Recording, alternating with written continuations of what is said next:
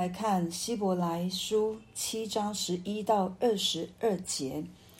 从前百姓在立位人祭司职任以下受律法，倘若借着借这职任能得完全，又何用另外兴起一位祭司，照麦基洗德的等次，不照亚伦的等次呢？祭司的职任既已更改，律法也必须更改。因为这话所指的人本属别的支派，那支派里从来没有一人伺候祭坛。我们的主分明是从犹大出来的，但这支派摩西并没有提到祭司。倘若照麦基洗德的样式，另外兴起一位祭司来，我的话更是显而易见的了。他成为祭司，并不是照属肉体的条条例，乃是照无穷之生命的大能。因为有给他做见证的说：“你是照麦基洗德的等次，永远为祭司。”先前的条例因软弱无益，所以废掉了。原法律法原来一无所成，就引进了更美的指望。靠这指望，我们便可以进到神面前。再者，耶稣为为祭司，并不是不起势力的。至于那些祭司，原不是启示力的，只有耶稣是启示力的。因为那利他的对他说：“主起了誓，绝不后悔。你是永远为祭司。”既是启示力的，耶稣就做了更美之约的中保。我们继续看耶稣基督的职分在祭司上面。哦，希伯来书告诉我们。只有耶稣基督可以使我们完成了这律法，在地上所所选出来的分比分派为祭司的职任，并不能使我们得以完全。可能他们在献祭司在帮以色列人献祭的时候，就是在那一次一年一每一年的七月十号，这些祭呃大祭司进到至圣所，然后将血弹在。约柜上面，这个施恩座上面，使得使得神可以赦免人的罪，但是这不是完全的，也因为不完全，也因为人仍旧持续在犯罪，所以神就预备了从与立位支派不一样的支派兴起一位。永远活着的祭司就是耶稣基督。那耶稣基督，我们知道他的支派就是犹大支派。耶稣基督是从犹大支派而来的，所以这是照着麦基洗德的样式。为什么这样做比较？就是因为麦基喜德，我们知道昨天已经说过，他无父无母，无生之始，无命之中，就像耶稣基督一样。人都以为是从立位支派出来才是大祭司，对，没有错。这是神在旧约已经跟以色列人吩咐的律例典章，但是因为人没有办法去完全去成全的上帝所要做的那个律法，所以兴起了耶稣基督，让耶稣基督起来为我们承担我们的罪孽、我们的罪债、我们的原罪、我们的一切的过犯。只有在耶稣基督里。我们才能够完完全全的 脱离罪的权势。对，所以十六节就告诉我们说，他成为祭司，并不是照属肉体的条例，乃是照无穷之生命的大能。这有一个原文，原文是说不能毁坏。所以，耶稣基督所给我们的是不能毁坏的，他自己就是永存的，他自己就是永活的，使我们有一个新的生命，也有让我们在他的里面有这一个复活的大能在我们当中，不是这一些会毁坏的条例。对，在这里，神不，作者不是要告诉我们说，神把这一些旧约或者是这一些的。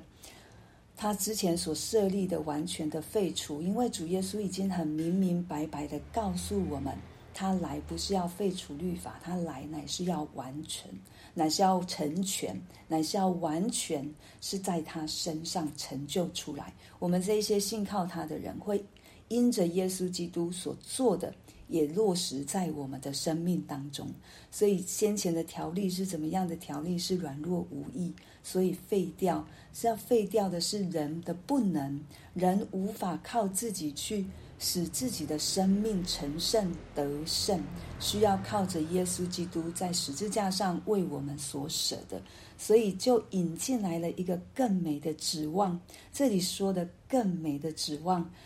然后又提到更美之约，所以在耶稣基督里，他所要给我们的都是上好的，给我们都是最好的，是更美的，不是仅次，不是只是那个次等的。神要给我们的都是更美、更好、上好的，所以我们有这个指望，就这个指望就是神透过耶耶稣基督所要成就的应许，他一定会成会成就。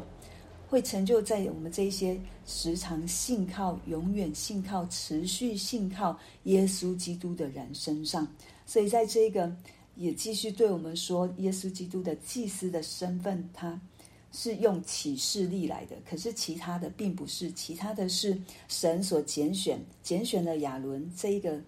他的子子孙孙。对，是出于神的拣选，不是启示。他们也是好像这样子一个传一个传一个，一个传一个。但是只有耶稣基督在诗篇一百一十篇就已经告诉我们了：主起的事绝不后悔，你是永远为祭司。既然启示就是一个立约的立约的一个方式，但是这个立约不是我们跟神立约，是神单独他自己的。那一方来跟我们立约，比较类似的，就像立遗嘱一样。这个立遗嘱的人是单方面的，要把他的财产分给谁，分给谁，分给谁，不是因为那个人做了什么，也不是因为那个人有怎么样，而是他自己主动想要把这一些好的，把他所遗留下，把他自己有的，就给给他所要留留给他的人。主耶上帝的恩典。他的约也是如此，透过耶稣基督，神所立的约，因着耶稣基督这更美之约的中保，他是担保人，他是我们的保证人。神的应许透过耶稣基督这个保证人，他就是要告诉我们，天赋上帝的应许、慈爱，他所说的每一句话，都要成就在我们这一些信靠主的人身上。为什么？作者要在这里跟犹太人说，因为有一些基督徒可能他们看不到耶稣基督，他们心心软弱，他们软弱，想要再回去，如同之前的那种犹太教一样，他们可以献上祭牲，他们可以献上羊，可以献上牛，可以在殿中有一个行为，有一个动作，让他们比较安心。可是，在现在，希伯来书告诉我们。主耶稣已经成就，他就完全的成就了，不用再去靠我们，好像要去献上牛羊才表示我的罪得以可以得赦。没有，当我们口里承认，心里相信，那么受洗归到耶稣基督的名下，每一次的悔改，每一次的再一次靠主刚强往前，主耶稣已经帮助我们，救我们脱离。罪的权势，我们就不在罪的权势以下，因为启示录也告诉我们，主耶稣有死的阴间的权柄的钥匙都在他那里，所以我们靠着耶稣是胜过的，不需要再有这样一个实质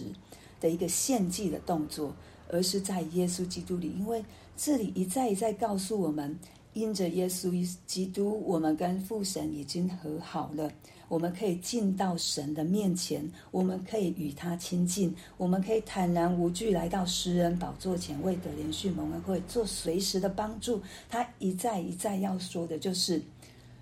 旧约不能完成的，在耶稣基督身上都已完成。对犹太人来说，他们想要回去再守一个宗教；对我们来说，我们会不会也是把基督教成为一个宗教？我每次来就只是洗，只是在做一个礼拜，只是在完成一个仪式。可是不是，这里要告诉我们更深的意义是，